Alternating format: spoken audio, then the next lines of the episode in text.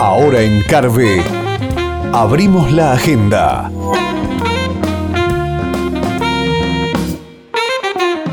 Evaluando prioridades, tomando asuntos pendientes y concretando citas impostergables.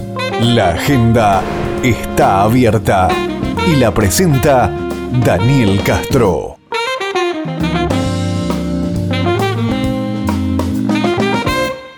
Hoy puede ser un gran día. Saludos a todos. Abrimos esta agenda en el fin de semana del 18 y 19 de abril.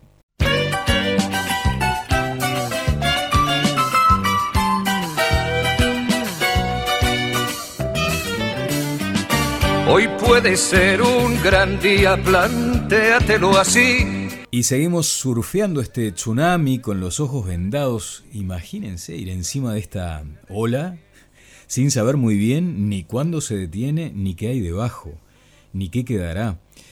Bueno, la vida cambió o va camino al cambio. Hay patrones de conducta totalmente alterados, porque este virus vulneró nuestro eh, sentido de la seguridad, de la certeza, esas necesidades básicas, vitales, para saber qué pasa. Aún así, creo que todos coincidimos en esto, deseamos seguir, es tiempo de sanar las heridas del tiempo, como dice la canción de cuatro pesos. ¿eh? A propósito de eso, nos va a acompañar esta canción. O sea, es tiempo para la introspección, pensando en cómo seremos mejores mañana, querernos más. Iremos mezclando entonces esta maravillosa creación de Diego Rosberg para cuatro pesos de propina.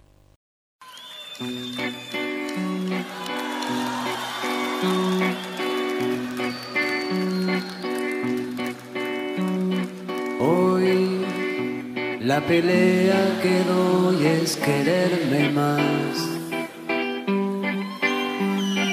Hoy el grito que doy es silencio. Hoy te pido perdón si te lastimé el corazón. Álvaro Moré es presidente de Young Uruguay, de Gunderman Thompson, integrante del comité de evaluadores de la ANI, board member de Endeavor. Su agencia es de las más premiadas cada año, logrando vencer sus propios éxitos. Un referente obligado a la hora de consultar sobre estrategias y planificación de medios que le aconseja a las empresas que destinan esfuerzos a acciones de solidaridad. ¿Hay que comunicar o no? Y cómo ve el día después. Ya estaremos escuchando a Álvaro en agenda abierta. Unos, la mayoría, acatan, otros se oponen. ¿Es posible que ese concepto de equipo se aplique a toda la sociedad? Y allí cómo estamos funcionando con esta aparentemente dispar forma de atender las recomendaciones sanitarias de las autoridades. Enrique Baliño tiene su mirada sobre esto. Y con el foco en el día después, Raúl Pasos nos habla de cómo deben prepararse las empresas para una nueva realidad. El laboratorio Genia debió asumir procesos de reestructura y hoy es uno de los centros de referencia para la realización de test de COVID. Vamos a hablar con su fundador Carlos Azambulla. Y en Tacuarembó empezó casi como un juego y hoy es una referencia regional en cervecería artesanal. Pero también en esta desafiante época de pandemia, Cabezas Beer estuvo a la altura y llevó adelante una acción comunitaria destinando sus equipos a la producción de alcohol en gel para los sectores más vulnerables de aquel departamento. Vamos a hablar con Rodrigo Ríos de esto. También los invito a que sigan hasta el final este episodio de Agenda Abierta, porque en el cierre, el psicólogo Alejandro de Barbieri nos habla del coronavirus como terapeuta Hoy un terapeuta implacable, pero se volverá entrañable, a juicio de Ale de Barbieri. También tendremos un fragmento de la nota que le hizo Nicolás Lucich al representante del Banco Mundial en Uruguay, con un pronóstico esperanzador. el corazón.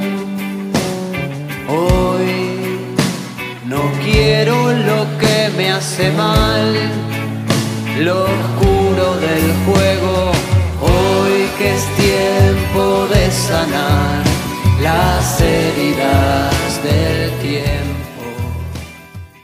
Y llegará ese momento donde empecemos a aplicar algunas lecciones aprendidas. Y voy a hablar con Enrique Baliño de X a la N Partners. Como les decía, Enrique ha estado haciendo estas contribuciones maravillosas en cada uno de nuestros programas, pero hoy quería encararlo desde el otro lugar también sentirnos parte de un equipo. O sea, ¿será efectivamente así que como sociedad estemos actuando como equipo? Bueno, si la respuesta es sí, ¿qué de este trabajo estamos haciendo bien y dónde estamos cometiendo errores? Enrique, qué gusto saludarte, buen día. Un gusto, Daniel, un gusto acompañarte. Bueno, ¿y estamos, eh, ¿estamos funcionando como equipo, como sociedad o no? Eh, bueno, no el 100%, pienso yo, no sé.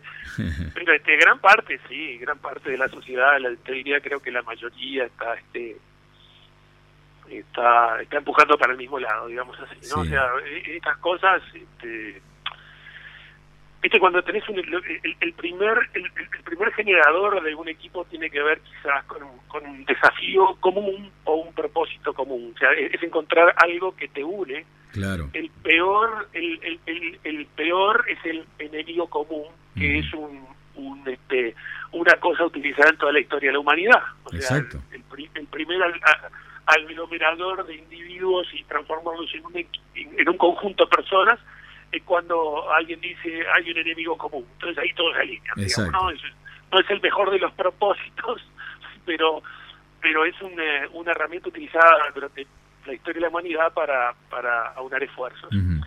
Este caso es un caso particular de eso, ¿no? Hoy tenemos un enemigo común que realmente no no no no este no, no mira nada, no, mira nada. partido político no importa de qué cuadro de fútbol son, no importa qué clase tenés, ya no interesa de qué estás. No, claro, claro. Arrasa con todo. Vos sabés, Enrique, que al comienzo del programa había citado parte de una frase de Manu Ginóbili que se preguntaba en estos días qué quedará como sociedad luego del COVID-19. Ah, ¿Un equipo, se preguntaba él, o un sálvese quien pueda? ¿eh? Es lindo disparador esto, ¿no?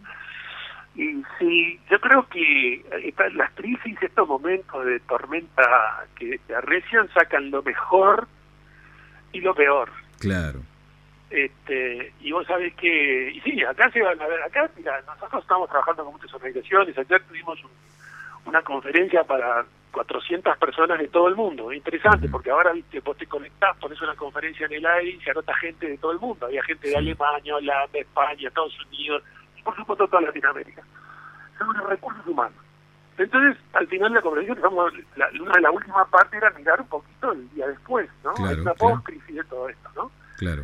Y este, entonces de acá vamos a surgir de una manera distinta. Primero, este, una de las cosas que va a ocurrir es el mundo digitalizado, ¿no? O sea, todas las empresas estaban este, en distintos este, avances en su digitalización. Bueno, como siempre eso hay un chiste todavía rondando alrededor, dice, ¿quién fue el que digitalizó la empresa? El, el CEO, el, el director de tecnología, no, ninguno de los dos. El que digitalizó el planeta fue el COVID-19. claro. Así que 7 millones de personas, de alguna manera, todos los que tienen acceso a Internet, van a estar todos digitalizados en este proceso. Primera cosa que cambió radicalmente, un esfuerzo increíble de cambio de, de, toda la, todo el mundo.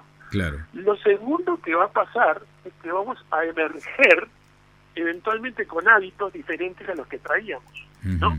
El trabajo de la casa, este, la posibilidad de acceder a cosas que antes no accedías, en fin, un montón de esas. Hábitos buenos y hábitos quizás no tan buenos. ¿no? Estoy hablando de los individuos, ¿viste? Que sí, en la cama con, la computadora o haciendo cosas que no tienen que hacer. Los que tengan acceso a esta, tecnología, obviamente. Este, lo tercero que va a ocurrir es que vamos a decantar quién es quién y vamos a entender cuáles líderes fueron los que estuvieron a la altura, cuáles no pudieron o, o no quisieron, ¿no? Van a emerger nuevos liderazgos eh, personas que en la crisis este, agarraron el cierro caliente y empujaron, personas que en la crisis este, tiraron piedras, personas que no, pudieron procesarla. Eh, eh, o sea, para mí son tres grandes este, cambios en, el, en el mundo. Y el, el, lo que decía Ginobili, este, yo creo que también va a ocurrir que en este proceso hoy vos ves increíbles redes de solidaridad. Sí. Este, yo creo que va a haber, sí, una, una gran masa de gente que empezó a colaborar, porque hay gente que no se va a olvidar, la gente no se olvida cuando vos le ayudaste en momentos difíciles. Sí. Cuando tú estuviste al lado de ellos, de tus clientes, de cualquiera, ¿no? La gente que perdió el trabajo, de aquellos que están haciendo cualquier cosa por ayudar, aunque sea aplaudir, ¿no? o sea, estos son los momentos donde deberíamos, si, no hay nada más eh, fuerte, no sé qué más fuerte que esto nos puede pasar en contra de la ciudadanía de, una nación o de un mundo, ¿no? Este, bueno, van a haber redes que se van a establecer, relaciones que se van a estrechar, claro. gente que no se va a olvidar de, cuando estuviste al lado de ella. Sí, este, exacto. Pero, pero, pero siempre va a aparecer, como siempre yo te decía, salen los buenos y salen los malos. Claro, claro. Bueno, Enrique, ojalá que quedemos con esas enseñanzas y que podamos seguir hablando ya eh, sobre todo de lo que vos decís, ¿no? Este mundo digitalizado que será un cambio radical de hábitos diferentes y sobre todo ahora sí tendremos claramente el perfil de los que son líderes y de los que se creen líderes y no lo son. ¿eh? Habrá que poner foco ahí también, ¿no? Otro, otro comentario chiquito, Daniel, que tiene que ver con la, las nuevas competencias que tenemos que tener para el futuro, ¿viste?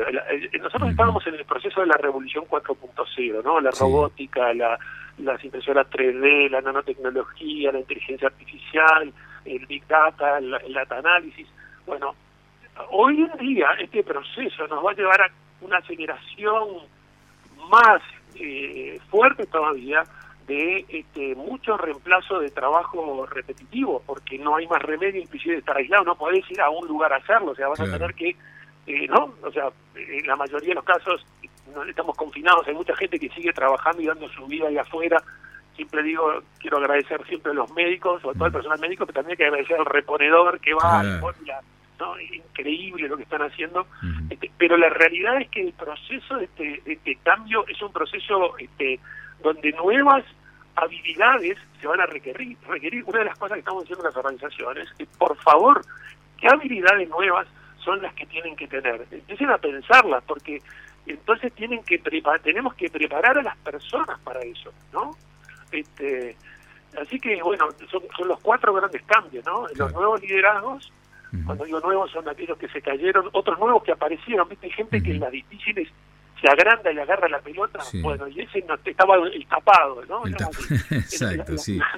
Este, eso, eso es fundamental. Pero mira, yo encontré y hoy una, una frase que no la tuiteé yo, la retuiteé, este, que dice así, lo peor de la peste no es que mata a los cuerpos, sino que desnuda las almas y ese espectáculo suele ser horroroso, decía Albert Camus. Qué tremendo, sí. Es una frase ahí vas a ver, de acá, con una cosa tan dura, yo siempre digo, ¿cómo puede ser que esto no nos junte a todos, no? A todos, no puede haber nadie fuera de, este, de esta tormenta empujando. Pero Tal cual. Albert Camus era más sabio que cualquiera de nosotros, así que esto ya pasó en la humanidad. Así que las almas, algunas, no son las mejores. Exactamente. Bueno, Enrique, como siempre, muchas gracias. ¿eh? Te mando un abrazo. Un placer, Daniel. Un abrazo grandote. Enrique Baliño, integrante del equipo de X a la N Partners. Seguimos adelante.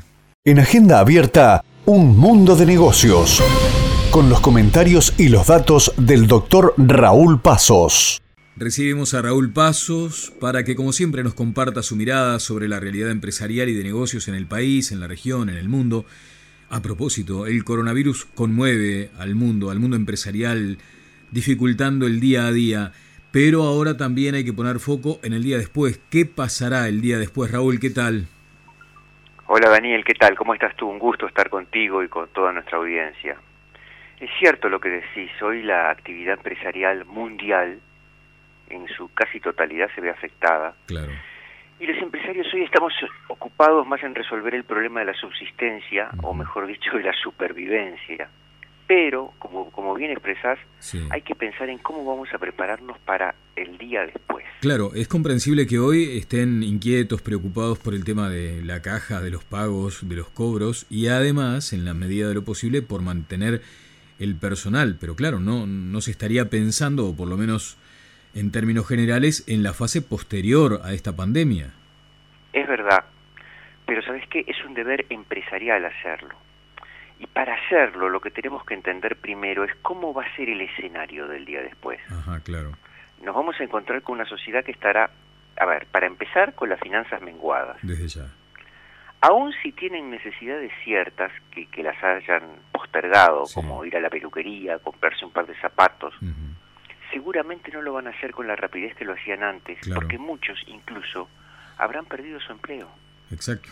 De modo que, Daniel, yo no tengo una respuesta única. Mis dificultades, si son peluquero, son distintas a si soy un vendedor de equipo de aire acondicionado o de televisores, o si soy un tipo que pinta casas.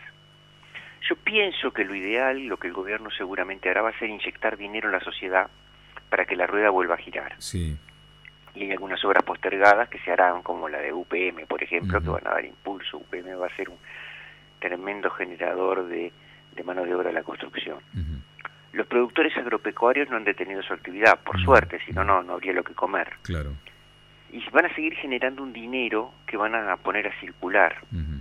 La construcción, sacándolo de UPM, es un, un interrogante enorme. Yo no tengo cifras de cuánto se han demorado pagos para los edificios que están, como se dice comúnmente, en el pozo. Sí, sí, vamos a tratar de averiguar ese dato con los promotores de la construcción. Eh, ahora, claro, parece muy difícil todo, ¿no, Raúl? Eh, muy, muy difícil porque nunca vivimos una situación así. Exacto. Ni tenemos noticia de que se haya vivido. Por eso va a haber que aguzar el ingenio y construir un consenso. Imaginen si además de todo esto empiezan los conflictos sindicales o gremiales. Lo más beneficioso yo creo va a ser implementar mayor inversión extranjera. Me van a decir, uh, pero si toda la economía mundial está dañada, eh, ¿cómo se va a hacer eso? Pero nuestra escala es tan pequeña que hay lugar para eh, inversiones pequeñas de escala mundial que terminan siendo enormes para nosotros. Porque la prioridad eh, no, no va a ser poner rumbo y acelerar el barco. La prioridad, a ver si nos entendemos, que el barco no se hunda. Claro, claramente. Vamos a tener un mundo diferente, Daniel. Sí, sí. Con los prestadores de salud, por ejemplo, económicamente dañados. Porque tú piensas que todas las mutualistas y sociedades están pensadas para una ocurrencia de daño eh, estadísticamente probada. Y ahora la estadística dio 100%. Sí, sí. Y con un mundo que además ha vivido una experiencia interesantísima. Veía hoy la etapa de una revista internacional, creo que era The Economist, que tenía la, figura del mundo con un cartel que decía closed, cerrado, que es no consumir lo que no es indispensable. ¿Y la humanidad se, se acostumbrará a eso? ¿O por el contrario, se va a despertar una avidez de consumo inusual, como si hubiera habido un síndrome de abstinencia? No pude comprar, no pude darme gustos, ahora me los quiero dar todos juntos. Claro. Otras cosas, Daniel, interesantísimas. ¿Qué habrá sucedido con la droga? Es un tema que no, no se habla mucho hoy, o por lo menos yo no lo escucho, pero desde el que consume el cannabis recreativo hasta el adicto a las drogas duras, seguramente están pasando por un periodo de abstinencia más o menos forzosa y todo el enorme caudal de dinero que mueve el mundo de la droga está detenido. Los operadores turísticos van a estar mal heridos porque no facturaron antes y no van a facturar por un buen rato porque directamente no va a haber vacaciones. Sí, exactamente. Pero va a haber corporaciones que increíblemente van a estar muy, muy fuertes. ¿eh? Corporaciones fuertes, ¿Qué, ejemplo tenés allí, Raúl? Por ejemplo, te tiro esta. Mira, imagínate las plataformas de conferencias. Zoom. Sí, sí, sí. Han facturado billones. Y va a ser interesante quién los seduce para invertir, en qué nuevas áreas van a estar dispuestos a meterse. Claro. Los deliveries virtuales están haciendo mucho dinero. ¿Dónde lo van a poner cuando esa curva de ingresos baje? Porque la gente, bueno, va a salir y va a precisar menos delivery. Claro. Pero esta gente habrá acumulado una cifra importante de dinero que la tiene que poner a producir. El día después, prepararnos para el día después implica necesariamente comprenderlo anticipadamente y, como vemos, no es sencillo. No, es sencillo. ¿Dónde habrá dinero? Yo me imagino que médicos y cierto personal de la, de la salud, además de los empleados públicos, como los pocos que no habrán visto menguados sus ingresos y van a tener licencia para gozar. Los médicos no tuvieron licencia y bueno, y la van a tener. A esos habrá que apuntar. ¿Qué te parece ventas con bonificaciones especiales para médicos que arriesgaron su vida por las nuestras y no conocieron ni sábados ni domingos y que nunca tuvieron menguados sus ingresos? Sí. El día después es un interrogante que tenemos que empezar a tratar de descifrar desde ya. Lo único seguro, de lo que estoy positivamente seguro, es que ya nada va a ser como era. Nada, nada será como antes. Bueno, es un panorama intrigante, claramente muy incierto. Gracias Raúl, hasta la semana próxima. Así será, Daniel. Bueno, a cuidarse todos y a quedarse en casa. Nos estamos viendo el sábado que viene. Chequeando el WhatsApp. Comparto ahora el intercambio de WhatsApp con Álvaro Moré, como les decíamos, un referente en esto de la publicidad. Trabaja en el rubro desde el año 1978. Empezó su carrera profesional a los 17 años. 14 años después, allá por el 92, 1992, fundó Diciembre junto a Claudio Invernici. En el 95, la agencia MAD, allí funda MAD, asociándose con Yanan Rubicam en enero de 1998. Actualmente es presidente de Yanan Rubicam Uruguay, de Gunderman América y Gunderman Montevideo, integra el directorio de Endeavor y ha sido mejor director de agencia en los últimos tres años, según la encuesta entre anunciantes realizada por Equipos Mori. Hoy, como hay diversas opiniones sobre este punto, a raíz de acciones solidarias de decenas de empresas en todo el país, quisimos saber si esto hay que comunicarlo, publicitarlo o no. Esto responde More. Una pregunta que nos reiteran en, todas las épocas, siempre nos hicieron en comunicación, en publicidad, es si una marca eh, que tiene una actividad solidaria debe comunicarlo. Bueno, si siempre nos hicieron esta pregunta en épocas de coronavirus, nos, la están haciendo mucho más. Yo creo que la respuesta es la siguiente, y, y esto lo hago desde mi rol de haber trabajado toda mi vida en comunicación y también haber trabajado en voluntariado. Quien recibe la ayuda no se hace esa pregunta. Necesita la ayuda y, y la valora y la agradece y no le importa si hay comunicación o no. Desde el punto de vista de la empresa, yo creo que sí es bueno que se comunique. Primero, eh, me parece justo que si alguien tiene una actitud solidaria no tiene por qué ser anónima, pero además tiene una cosa sumamente positiva, que es la imitación. Eh, es difícil evaluar, pero siento que muchas veces cuando una marca comunica una actividad solidaria, otras de su misma categoría salen a imitarla y en este caso la, imitación, la copia es algo positivo. Por lo cual mi, recomendación eh, a las marcas es primero de tratar de ayudar de la manera que puedan. Todas las ayudas son importantes en esta época y que sientan que pueden hacer su comunicación con, con orgullo, que no hay ningún problema en que así sea. ¿Y qué cree Álvaro Moré de esta irrupción masiva del teletrabajo? ¿Cuáles son, si es que los tiene, los tips para hacerlo más eficaz y más llevadero? El teletrabajo fue otro de los temas que nos trajo esta pandemia y para lo cual la mayoría no estábamos preparados. Sí todos trabajábamos de vez en cuando eh, o bastante seguido desde nuestro hogar, pero fue otra cosa mover oficinas completas con cientos, cientos personas a que trabajaran todos de su casa. Aquí hay algunas recomendaciones eh, simples, pero, pero que son muy, muy buenas.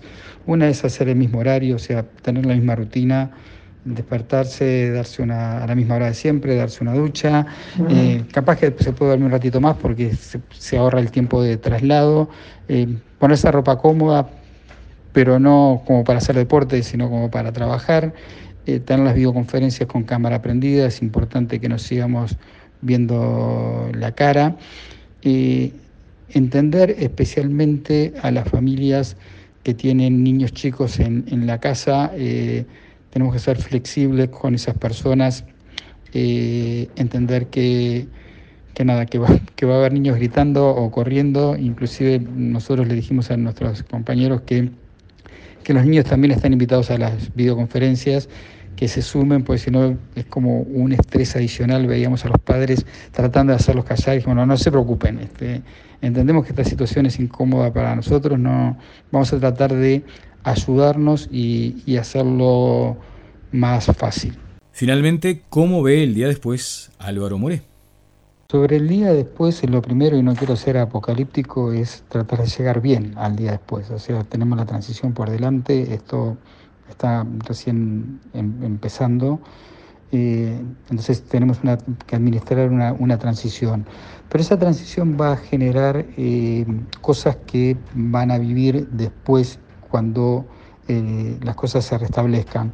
Por lo cual las relaciones, los comportamientos que generemos en esta transición, la solidaridad, el entendimiento, la ayuda, va a tener efectos en, en, el futuro.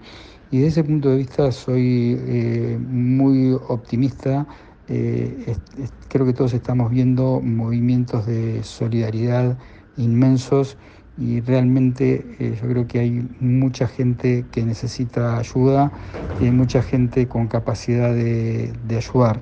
Así que es el, el momento de que cada uno muestre que es capaz de dar y de, poner todo lo que somos en cada una de las cosas que hacemos. Le agradecemos al director de Young Uruguay, docente y miembro de Endeavor, Álvaro Moré, por estos minutos.